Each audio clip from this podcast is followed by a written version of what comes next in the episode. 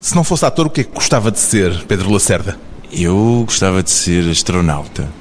Acho que era mesmo astronauta que eu queria ser. É difícil, agora ouvi dizer que é possível.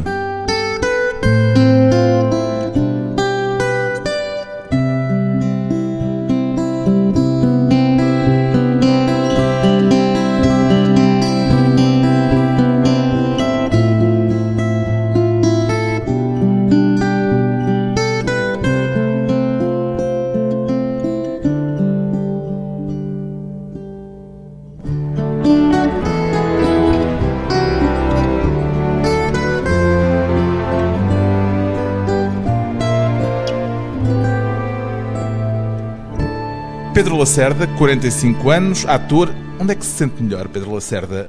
No cinema, no teatro ou na televisão? Ou no espaço. Não tenho, não tenho mesmo preferências. Gosto muito de teatro porque é o que eu faço mais e não, não, não troco por nada.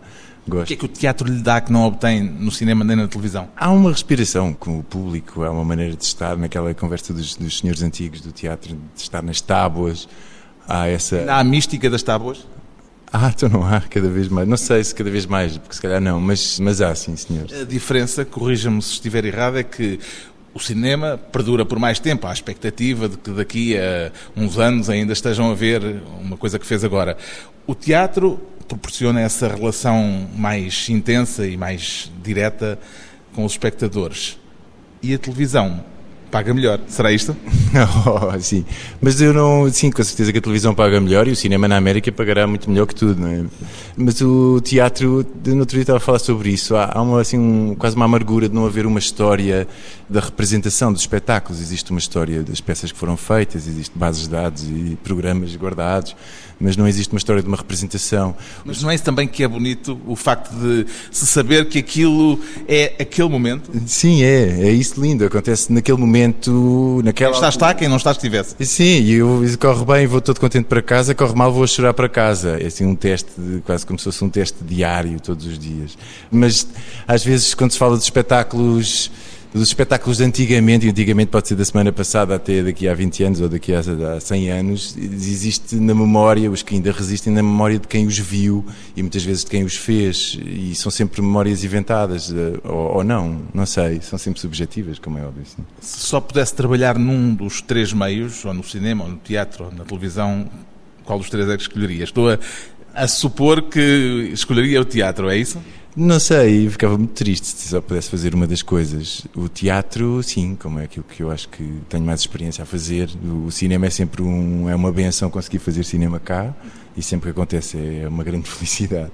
E a televisão, para mim, é, é uma máquina que acaba por ser fantástica. Não, não se faz televisão só pelo dinheiro ou pelo dinheiro. Há uma, é uma espécie de uma escola para atores de eficácia, de conseguir de conseguir produzir uma, uma coisa que tenha interesse e conseguir melhorar o que existe, porque há sempre essa conversa na televisão quando, quando se entra num projeto, este é que vai ser o projeto que vai revolucionar a ficção nacional. E eu gosto de acreditar nisso e acho que é por aí que se devia ir. Né? Felizmente Pedro Lacerda não tem de escolher, faz parte do elenco da telenovela Santa Bárbara, em exibição no, na TVI, embora tenha passado por lá episodicamente. Está nesta altura em cena na sala estúdio do Teatro Dona Maria II, na peça Constituição, de Micael de Oliveira, e é o protagonista do filme Axilas, o filme póstumo de José Fonseca e Costa, que estreia na próxima quinta-feira. Como é que consegue conjugar tudo isto, Pedro Lacerda? Pois, há alturas em que os atores estão em casa a olhar para o ar muito tempo, ou então, não sei, é melhor que não fiquem a olhar para o ar e que se mexam, e outras alturas em que tudo acontece ao mesmo tempo. É uma espécie de lei de Murphy comigo acontece imenso. É, há alturas em que estou sem trabalho durante três meses ou quatro meses, e outras alturas que estou sempre, sempre, sempre. Agora, esta semana tem sido uma, um frisson. E é sempre angústia, ou seja, é a angústia de não ter trabalho e depois é a angústia de provavelmente não conseguir dar para todos esses expeditórios. Pois, essa angústia é, tramada, é mesmo tramada, porque é o que eu não. Eu acho que nunca escolhi não fazer qualquer coisa, porque se não fosse uma questão de calendário ou por aí. E às vezes a tua. a minha estética, ah, gostas mais daqueles, gostas mais daqueles, tem só a ver com o calendário, já disse que sim àquele, agora eu não posso fazer aquele, ou então zanguei-me com estes porque disse que sim a eles e afinal ah, tenho um outro projeto que eu estou mesmo aflito de dinheiro, preciso de fazer este projeto porque este dá muito mais dinheiro Aí eles ficam zangados comigo, nunca mais me falam, mas não é nada uma questão pessoal ou até de estética, é mesmo. Prática. Prática. E não é que eu não tenha, porque tenho, mas a questão prática é sempre muito importante. Pois bem, o pretexto para esta conversa é o filme póstumo de José Fonseca e Costa, Axilas. Que impacto é que teve no filme o facto do realizador ter morrido durante o período de rodagem, Pedro Lacerda? Foi um momento muito triste para toda a equipa. É uma equipa, não quero deixar de dizer isso, é uma equipa fantástica que fez este filme. É uma equipa que trabalha normalmente com o Paulo Branco, posso falar do Paulo Miló, mas que ajudou a acabar, realizou as últimas cenas e que estava a fazer a montagem do filme. Ana Silva, a notadora de sempre do, de muitos filmes do, do, do Zé Fonseca e Costa, da Isabel Branco nos cenários, da Ana Lorena nas maquiagens sei lá, agora vamos esquecer de alguém muito importante, o Kid, do, do Decor, o assistente de coração mais fantástico que eu conheço. Pronto, o... E o estado de saúde do Fonseca e Costa já estava debilitado quando começaram a filmar? Sim, estava. Eu assustei-me um bocadinho quando eu tinha trabalhado com ele no Viva Rica, Solteira Não Fica. Tinha, somos mais ou menos vizinhos, eu moro na Baixa, ele mora no bairro Alto, em Lisboa. E encontrávamos de vez em quando. Ainda fala dele no presente? Ah, sim, é um problema isso. Mas, pronto, mas isso é muito emocionante. Mas é outro assunto, já voltamos a falar disso se calhar. Mas eu não o tinha visto quando me chamaram para fazer este filme, que em princípio ia fazer um outro personagem, mas quando o encontrei outra vez assustei-me. Assustei-me porque o seu estado de saúde estava assim bastante debilitado. É? Chegou a temer, depois de ele ter morrido, que o filme ficasse incompleto? Não, o, Paulo Branco vai falar comigo assim logo, logo muito rapidamente a dizer que estava muito interessado em acabar o filme. E, e até... Estavam prontos dois terços das rodagens? Sim, sim, sim. Estavam prontos dois terços das rodagens. A última parte da rodagem foi feita uns meses depois. Foi um bocadinho de sintetizar, talvez. A rodagem passou, fizemos numa semana o que faltava. Tem a sensação de que seria diferente se o Fonseca Costa ainda estivesse vivo? Sim, sim. Seria definitivamente diferente, porque ele também, a maneira de trabalhar dele é, era muito peculiar, era uma pessoa que era muito do, dia a dia, do dia a dia no sentido de às vezes trabalhar com os atores, era bastante exigente, levava aquelas coisas que eu gosto no teatro, é um bocadinho à espanhola de quase de faca e de alguidar, no meio da gritaria, no meio do do isto hoje correu tão bem que convite para almoçar, coisas assim. Era muito intempestivo nas relações humanas? A, a filmar, sim. Cá fora, não. Assim, é uma pessoa cheia de histórias para contar. Eu, eu, muitas vezes tinha vergonha, ele quase que me insultava quando ele me contava histórias e eu não conhecia as pessoas de que ele estava a falar, ficava ofendidíssimo comigo, mas também temos uma, uma diferença de, de idades muito, muito grande ainda. O protagonista do filme é a personagem interpretada justamente pelo Pedro Lacerda, um herdeiro rico de uma mulher tão beata e tão castradora que o proíbe até de ler Camilo, porque considerava Camilo um devasso. Que indicações é que o Fonseca Costa lhe deu para a composição deste Lázaro de Jesus, Pedro Lacerda?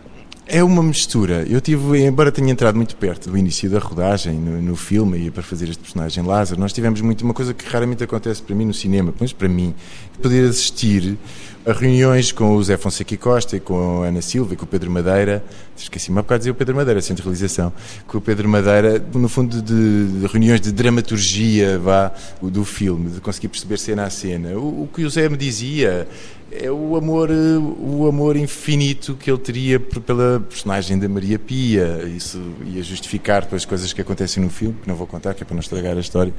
Mas.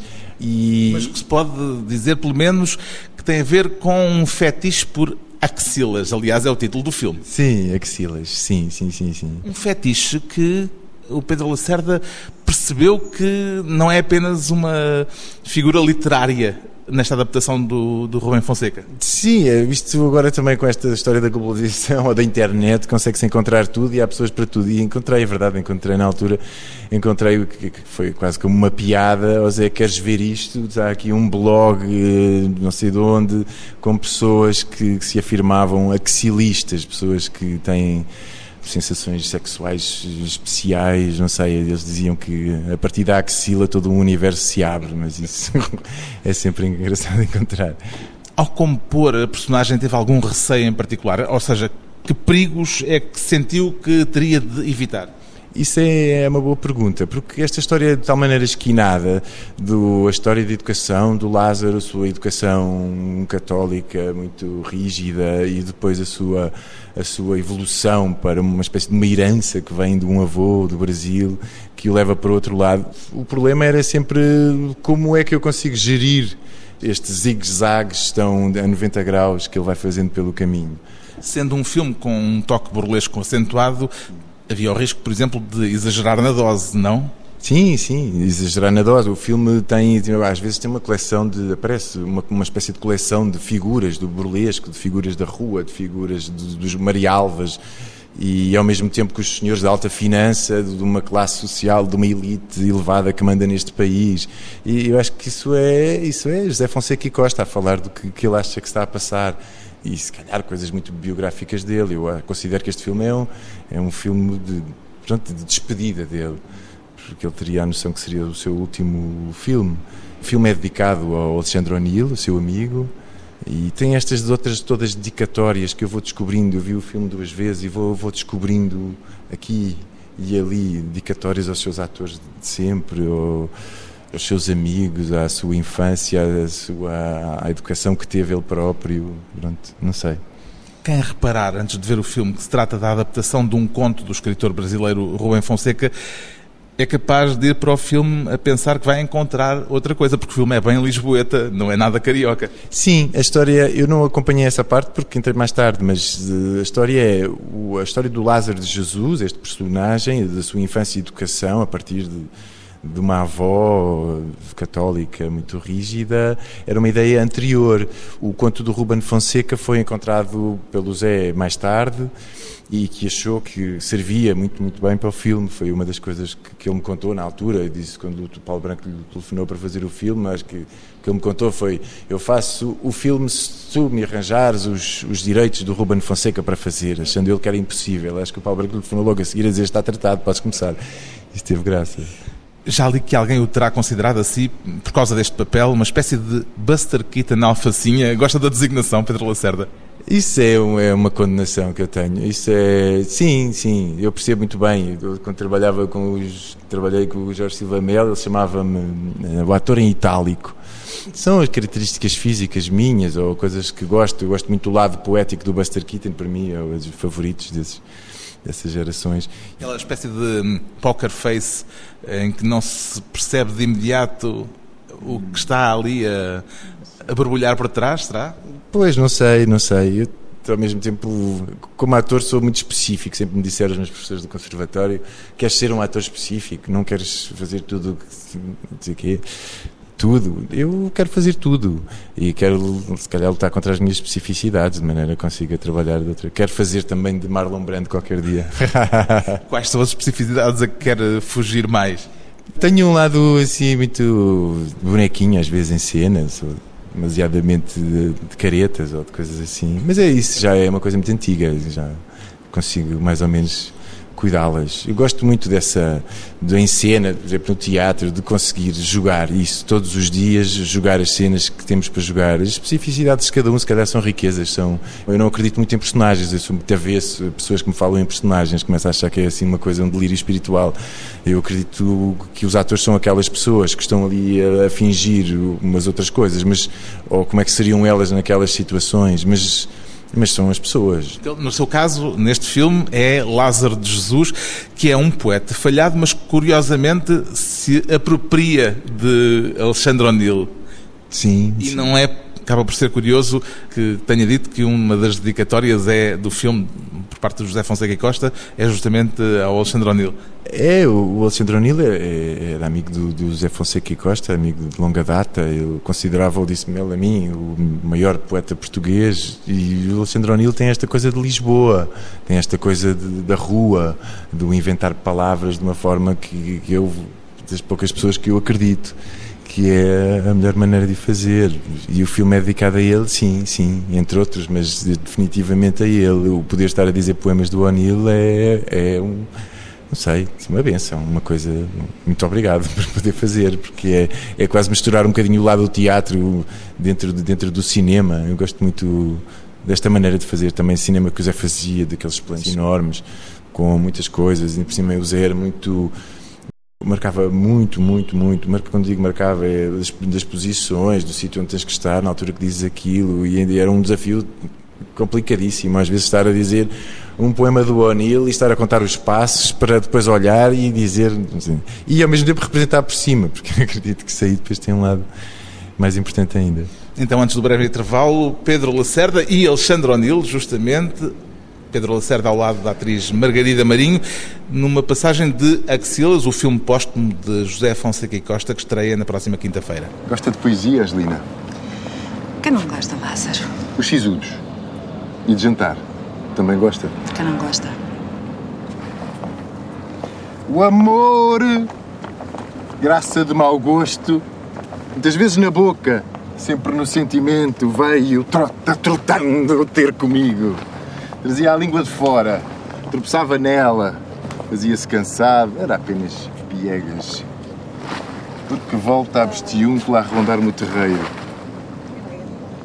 É camaradagem ou aragem da cama? Desapossados é que estamos livres para caminhar. É camaradagem ou aragem da cama? Você é muito atrevido. É o que é?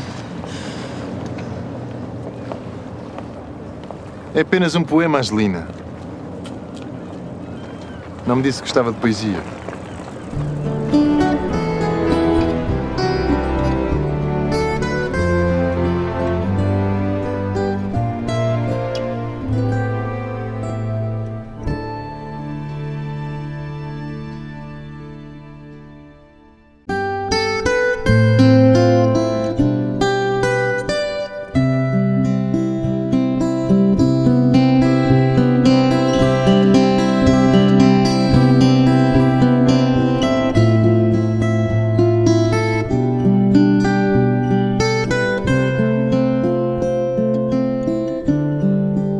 À conversa com o ator Pedro Lacerda, o protagonista do filme Axilas, filme póstumo de José Fonseca e Costa, que estreia na próxima quinta-feira. No seu currículo, Pedro Lacerda, há uma frase que me pareceu enigmática. A última frase diz: Tem uma relação estranha com o seu passado. Quer descodificar? Ah, pois, eu escrevi e depois achei, vou-me tramar, vou-me perguntar coisas sobre isto. É, ah, claro, evidentemente. eu acredito que, eu não sei, às vezes sou muito crítico com as coisas que faço e acredito que se pode melhorar sempre ou ser melhor, não é? Porque seja uma pessoa extremamente perfeccionista, porque até sou preguiçoso e tudo, mas, mas acredito sempre que é possível fazer melhor e esta arte da representação, muitas vezes tão maltratada, é uma arte que é um artesanato e o artesanato com o tempo e com a experiência e com a vida vai ganhando de uma forma melhor. E a relação estranha que tem com o passado passa só por esta questão da representação, pela sua profissão enquanto ator, ou tem outras valências, para usar um palavrão. Ah, estão a querer saber da minha vida. Isso, com certeza, há coisas que eu me arrependo, mas isso são coisas minhas que eu não vou dizer aqui na rádio. Mas Pronto, eu... tudo bem, claro, não é, isto não é um interrogatório, nem vamos fazer psicanálise. Não, mas são, sim, as pessoas quando crescem, às vezes umas pessoas crescem e ficam já de uma certa idade, outras crescem e ficam, demoram mais tempo, ou eu tenho assim um ponto de vista sobre mim que parece que demoro, demoro um bocadinho a, a ganhar uma forma, um peso, lembro-me, é, trabalho também, tipo, estava a começar, Pedro, tu tens que ter mais peso, porque era demasiadamente aéreo, eras uma pessoa aérea. Mas pronto, faz parte. Eu acho que agora Isso não passava por uh, comer mais e ficar mais pesado? Não, não passa. Se calhar ajuda, ajuda. Mais etéreo na forma de estar em palco, era isso? Sim, se calhar mais, mais terrestre, mais, com uma base mais forte e menos aérea. A sua formação, isso não é segredo, e acho que é um aspecto pessoal de que se pode falar, passou pela Igreja Batista, tanto quanto sei. De que modo é que isso marcou? Era a Igreja dos Irmãos, é uma outra denominação. Como é que isso me marcou? Como marcou também ter andado nos Salesianos de Estoril, num colégio católico, durante sete anos da minha vida. Não havia conflito entre uma coisa e outra? Havia, mas eu gostava disso. Eu sentia-me, assim, se calhar, de outra maneira qualquer tonta especial, porque era era ajudante da missa nos Salesianos e, e era, sei lá, chefe do grupo de jovens na igreja protestante. Era assim uma mistura. Uns e outros sabiam dessa confluência de confissões. Sim, sabiam, sim. Foi uma coisa que acabou rápido. No sétimo ano já tinha saído do, do, dos Salesianos, também não era assim tão grave. Mas o que é que isso me serviu? Serviu-me para. Serviu-me, bem, faz, olha, se calhar um bocadinho como o Lázaro de Jesus, mas sem a parte rígida. Serviu-me na minha educação, serviu-me da maneira de ver as coisas. Se calhar desmistificar um bocadinho, essa, às vezes, as coisas ligadas à religião. Eu deixei, deixei de ir à igreja aos 18 anos, achei que houve uma altura que, que devia largar qualquer coisa. E os meus pais saíram eles de casa quando eu tinha 18 anos E então, não é que estivessem chateados, mudaram de cidade porque iam trabalhar para outro sítio. E então eu tinha que sair de qualquer coisa, penso que saí da igreja. Foi assim. Foi quando saiu da igreja que entrou na engenharia? Uh, coincidiu mais ou menos, porque foi quando entrei no. Sim, entrei na engenharia, no técnico. Uh, em 90, 90. E o que é que o levou para a engenharia? Tinha um tio desde pequeno, gostava de ser astronauta, como gostava de, das bandas desenhadas, que lia assim em, em paletes. Também gostava de, da coisa que ele fazia, que ele tinha estudado, e que foi, ele era engenheiro e sabia de eletrónica. Eu queria saber tudo sobre eletrónica. Foi assim uma altura. E, porque acho que é uma coisa criativa. Queria ser engenheiro eletrónico? Sim, de eletrónica, sim, queria. E eu continuo a achar que é uma coisa criativa. Deixei no, no final do técnico, no final do curso, Chegou a acabar o curso? Não, falta-me entregar um relatório do trabalho final de curso. Horrível essa história. O meu professor, ainda por cima, o meu professor, orientador do, do trabalho, é agora diretor do técnico, é o Arlindo Oliveira. Tínhamos umas conversas engraçadas sobre isso. Foi acabámos, eu e o meu grupo, em tempos diferentes, mas acabámos o trabalho, mas depois não entregámos o relatório, embora ele nos tenha puxado as orelhas uma data de vezes, mas acabámos por deixar isso pendurado. Foi só para não ficar com o título de senhor engenheiro? Não sei, os meus pais não acham muita graça a isso. Pelo menos não acharam na altura, quando lhes disse que estou a acabar um curso e agora inscrevi-me no conservatório e vou querer ser ator. Eles aí sofreram um bocadinho. E foi a engenharia, ou melhor, foi o técnico que lhe proporcionou a descoberta do teatro, tanto quanto sei. Já tinha, antes já havia coisas de teatro ligadas muitas vezes a movimentos de igrejas assim, de artísticos que eu já fazia parte. Depois no técnico entrei no. refundámos o grupo naquela, na minha geração, refundámos o grupo que existia antes do 25 de Abril. Foi lá que foi para o palco pela primeira vez? Não, não, não, já tinha ido. Olha, se calhar. Não, não, já tinha ido noutros sítios, numas, numas reuniões e nos espetáculos organizados com coisas mais ligadas à igreja, mas era menor. Agora não me lembro bem. No técnico Fizemos, sim, fizemos três espetáculos quando eu andava lá e o grupo continua até agora. Hoje ainda existe, tem dois grupos que funcionam, os mais novos e os mais velhos. E continua. Qual foi o primeiro espetáculo que o marcou, assim, verdadeiramente, e que o fez sentir-se ator? Uh, vou ter que sair um bocadinho mais para a frente. Eu, eu acho que foi, eu comecei no primeiro ano do conservatório. O Luís Miguel Sintra foi lá ver a turma, precisava de atores e levou-nos. E, e, mais tarde, pá, comecei a trabalhar na cronocópia logo, assim, no primeiro, segundo ano e do conservatório. E depois tive um espetáculo que se chamava Quando Passarem Cinco Anos do Frederico Garcia Lorca né? e foi assim uma, uma hipótese que o Luís Miguel me deu para fazer um espetáculo lindo que ainda hoje estou com vontade de fazer outra vez porque adoro, gosto muito é, de poesia. Tem muito a ver com aquilo que eu gosto no teatro de uma poesia levada à cena e como é que, como é, como é que funciona mais coisas antes foi muito importante para mim ter passado pela cornucópia que foi uma segunda escola porque com cópia aprendia coisas com os mais velhos e, no fundo, de saber respeitar como é que eles faziam aquele teatro e deixa-me eu aprender para o meu artesanato, aprender com eles. Comecei a trabalhar lá com os Sete Infantes de Lara, com os meus colegas todos, era uma, peça mais jovenzinha, embora houvesse todo o outro elenco da, da cornucópia. Mais tarde fizemos o sonho do Strindberg e lembro-me de trabalhar com o Zé Arosa, pessoa de quem eu adoro, que encontro de vez em quando na rua, grande ator, que deixou de ser por razões pessoais, mas pessoas com quem se aprende. E aprendia por observação ou porque eles lhe ensinavam diretamente? Por observação e, e, por conversas com as pessoas. Falando do Zé Arosa é muito engraçado. Foi ele que me falou de. Interessa-me estar aqui todas as noites a fazer espetáculos de teatro, mas interessa-me que isto seja diferente. Diferente no sentido de tenho que jogar todos os dias a energia com que eu chego ao teatro para pegar e fazer isto. Pode-se tornar uma coisa burocrática. Sim, é burocrático e é um ritual. E o ritual tem que ser diferente para se continuar a acreditar. Voltando outra vez à igreja, se nós repetimos a missa todos os dias, não tem significado nenhum. Tem um significado, se calhar, diário, o repetir esse ritual.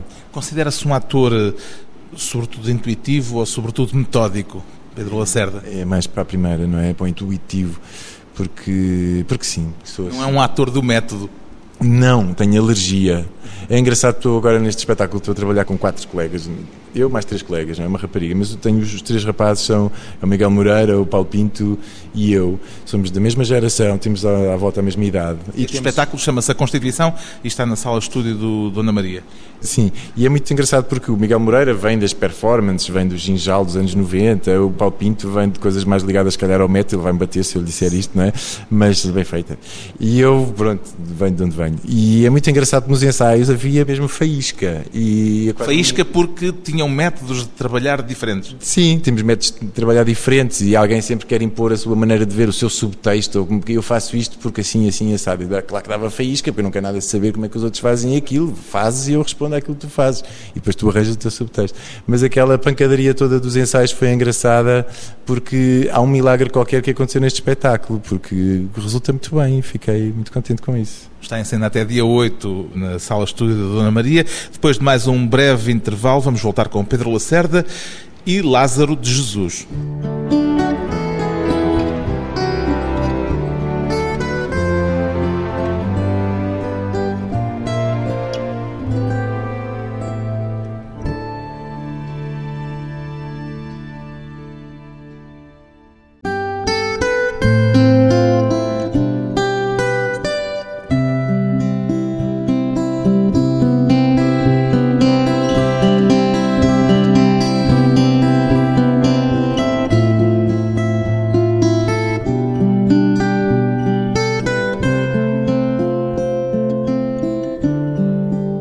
Convidado hoje para a conversa pessoal e transmissível o ex-campeão nacional de parapente, Pedro Lacerda. Ainda faz parapente, Pedro Lacerda? Faço, faço. Então, é o meu desporto, é o meu grande hobby, é assim, o que eu gosto mesmo. Eu, desde pequeno, fiz desporto desde sempre. Fazia camas elásticas e voleibol na minha juventude, até júnior e essas coisas jogava nos campeonatos, mas depois quando pude finalmente começar a fazer parapente, não parei, ainda não parei agora. E o que é, que é mais arriscado, o parapente ou o palco? Eu acho que tem a ver, é engraçado, há sensações muito parecidas. Estar numa competição. Há comparações ao nível da vertigem, por exemplo? Da vertigem, não, até porque no parapente não dá vertigens, é estranho. Houve uma altura que eu tinha uns amigos meus e estávamos a provocar vertigens, que era estar a voar a 3 mil metros e, olha lá, já experimentaste olhar por baixo do braço, vês aquelas aldeias, ficam tão pequeninas, aquilo dá medo, já viste? E depois começámos a desenvolver isso, ai que medo, pois é. Claro que não é a primeira vez que uma pessoa vai voar que vai para assim por umas aventuras dessas, mas ganhando essa prática, o voo é uma coisa que o ar é o meu meio. Há pessoas que gostam da água, outros gostam da terra. O ar é mesmo o meu meio. E qual era a comparação que ia desenvolver quando eu o interrompi entre o palco e o parapente? Para mim é muito parecido estar numa descolagem antes de uma competição para decidir não sei quantos lugares, para fazer uma corrida de uma manga, não é que é o nome, é um termo técnico, de parapente, às vezes tem muito a ver com o estar à espera atrás do cenário para que o público entre para começar. Tem mesmo a ver, de uma espécie de concentração e é um pormenor muito engraçado. Quando eu estou em competições acontecia-me um fenómeno que era estar, sempre que chegava à nuvem ou chegava àquela, a uma altura que as pessoas ficam à espera para que comece a corrida. Descolam todos e ficam ali a voar à volta de uma, de uma zona e naquela zona, àquela hora, arrancam todos a corrida. E eu tinha aquela sensação de que todos os dias o meu dia começava quando colado uma nuvem com os meus colegas todos, todos ali à volta. No teatro, quando estamos em, sempre, sempre, sempre, sempre, sempre em cena, há um fenómeno assim estranho, não é, é psico qualquer coisa, mas é um fenómeno estranho, parece que estou sempre em cena, porque parece que o dia começa quando estamos em cena. Não é que eu seja um rapaz notívago, não é isso, mas tem, é a parte importante do dia. É? E como é que funciona a competição no parapente? Falou de corrida, que corrida é essa? É tudo controlado por aparelhos. Existem os GPS, não é? Já há alguns anos. Antigamente era por fotografias e coisas assim, mais difícil de controlar os tempos. Agora toda a gente tem um aparelho de voo que mede, se fez as, as balizas todas. O que é que é uma corrida de parapente? As pessoas têm que ir daqui, do início até a uma baliza lá mais à frente e outra não sei o quê, e voltar para um golo. Isso pode ter uma corrida, pode ser 40 km, 80 km, 130, 150, assim à volta disso. E é controlado assim, o tempo é todo igual para todos nos GPS e as pessoas. E em que modalidade é que o Pedro Lacerda foi campeão nacional? Foi de parapente em 2010. Mas de distância curta, longa? É distância, sim. De, ai, está-me a faltar o termo. É de, de sim, é, mas é, é o Campeonato Nacional de Parapente. A disciplina chama-se distância, penso eu. Porque distância não é, o objetivo não é chegar muito longe, existem outras coisas. É, tipo, eu vou agora de escola daqui, houve uma altura que fui recordista nacional, mas foi só uma altura. Foi descolei de Serra da Estrela e fui aterrar ali ao pé de Évora Monte, que era na altura 180 km, tinha sido um voo fantástico e tal, foi uma grande festa sei lá, 8 horas a voar ou uma coisa assim. Mais tarde ainda fiz mais. Agora o recorde está incrível, está a quantos? Deve estar a quase os 300 cá em Portugal, sim. Nos 300 quilómetros. quilómetros. Desde Isso quanto de... tempo é que demora?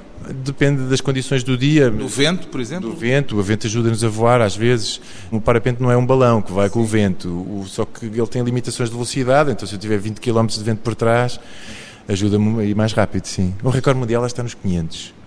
Eu sou muito esquecido nessas coisas. É incrível. E continua a fazer regularmente parapente ou faz só de vez em quando para matar saudades? Menos, faço menos agora do que fazia antes. Porquê? Por, se calhar- Já não entra em competições? Por pena minha, eu tenho que arranjar equipamento que seja competitivo. E agora está um bocadinho difícil, mas hei de conseguir. Este ano, talvez. Todos os anos tiram uns tempos para fazer parapente ainda? Fui há dois anos a última vez, penso eu. O ano passado não fui com muita pena. Então já é um reformado do parapente. Ai, não posso, não posso nada. Ainda sou, ainda acho que sou um principiante daquela história. Há grandes, grandes voadores nacionais de valor internacional. Há os irmãos Virgílio, Nuno e o Cláudio, há o Pedro Moreira do Porto. Agora vou esquecer de mais não sei quantos, mas são pessoas que são muito importantes no voo livre cá. Eu não falando da Asa Delta, que ainda é outra. Sim. Que qualidades é que são necessárias no parapente para ser um, um bom parapentista, diz-se? Sim, sim, bom parapentista. É, olha, um bocadinho como o teatro, pode haver tudo. Nas corridas pode haver o que é mais racional, há outro que é mais emocional, há o- depende dos pilotos, tem que cumprir e é engraçado haver maneiras de voar diferentes. E aprendi com grandes mestres. Eu, quando comecei a voar, de qual é a maneira de, é de ir à frente sozinho, louco, ou ir em- com todos juntos, a ser mais conservador, em pelotão, porque é muito parecida- a corrida é muito parecida, a tática de corrida é muito parecida com o ciclismo. Vamos todos em pelotão, é mais- o pelotão anda mais rápido do que o solo, quem vai sozinho. Não tem de vencer, se calhar, a adversidade atmosférica a sós. Não, porque o ar é invisível, nós precisamos de subir, aqui não temos motor, nós precisamos de subir e usamos o ar que- quente, vá, as colunas de ar quente ou outras coisas, para subirmos. E o ar é invisível, então se eu for com um grupo grande, com um pelotão, eu consigo mapear uma zona muito grande e posso passar ao lado de uma boa ascendente que se estiver sozinho, que não acontece se eu for num pelotão. Então o pelotão consegue ser mais rápido, em princípio. Bom, é são técnicas da corrida. E acha que há uma correlação entre as suas qualidades como ator e as suas qualidades como praticante de parapente? Sim, eu acho que sempre fui assim mais intuitivo a voar, como se fui mais intuitivo também a, a representar, talvez dessa maneira. E como existe o contrário, também existem pessoas mais do método a voar, como existem pessoas mais do método, método no sentido de serem mais racionais e serem mais frios e bem, pronto.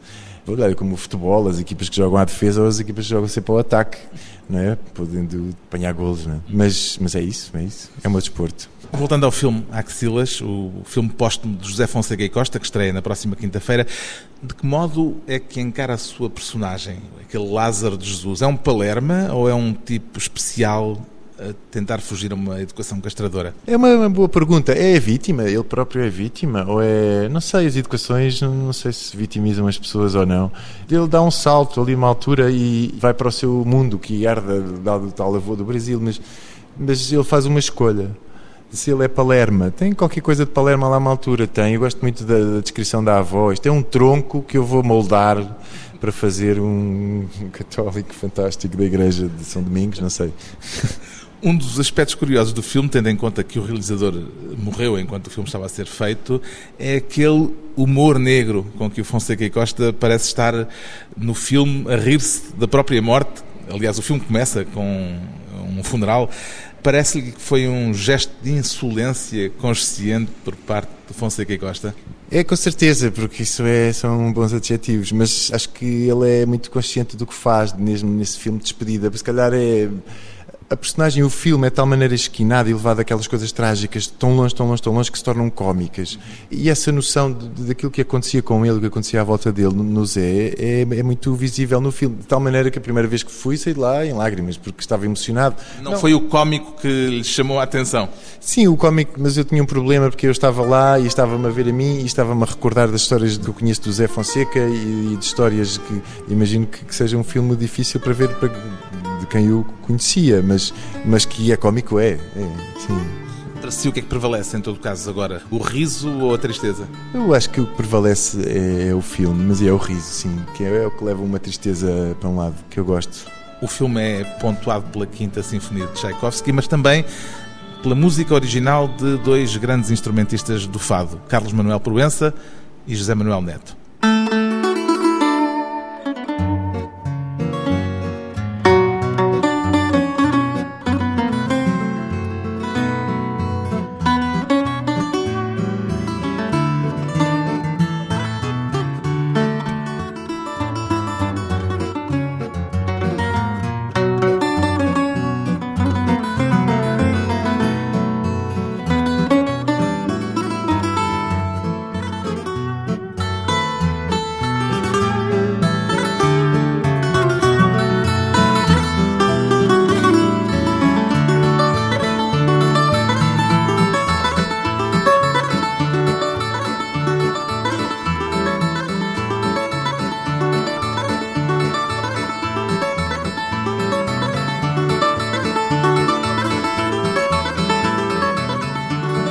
Tom lisboeta do filme Axilas, de José Fonseca e Costa, hum, nos instrumentos de Carlos Manuel Proença e José Manuel Neto, das duas Lisboas retratadas neste filme, com qual delas se identifica mais, Pedro Lacerda? Com a Lisboa dos grandes espaços culturais, o CCB, Gulbenkian, ou a Lisboa popular, que também aparece, das tabernas e daquela vendedora de castanhas com um vernáculo muito acentuado?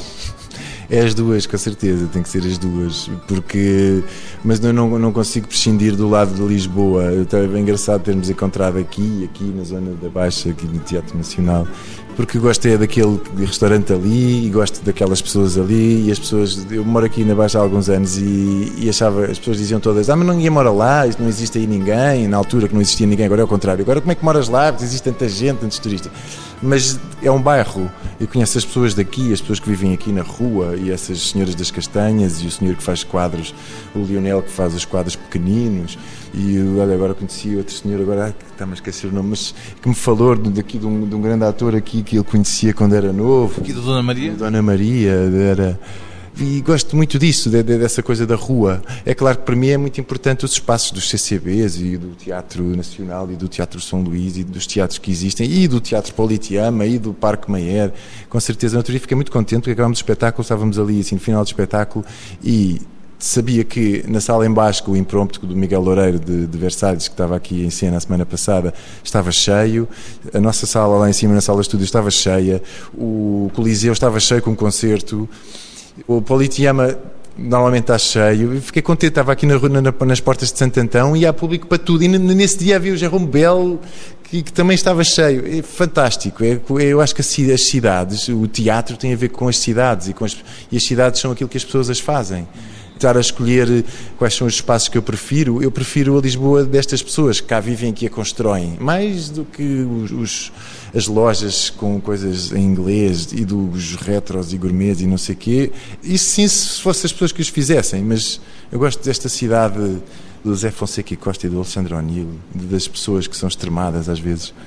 Se eu lhe pedir que destaque um aspecto deste filme para aliciar quem nos está a ouvir a ir vê-lo, o que é que lhe ocorre salientar assim a primeira característica, Pedro Lacerda? Tem uma crítica mordaz e um, um lado cómico quase negro que não deixa de ser divertido. Embora a mim eu não tenha essa distância, mas não deixa de ser divertido. Vão ver, por favor. Um filme que se ri da morte. Axilas estreia na próxima quinta-feira. O filme póstumo de José Fonseca e Costa tem como protagonista o ator Pedro Lacerda.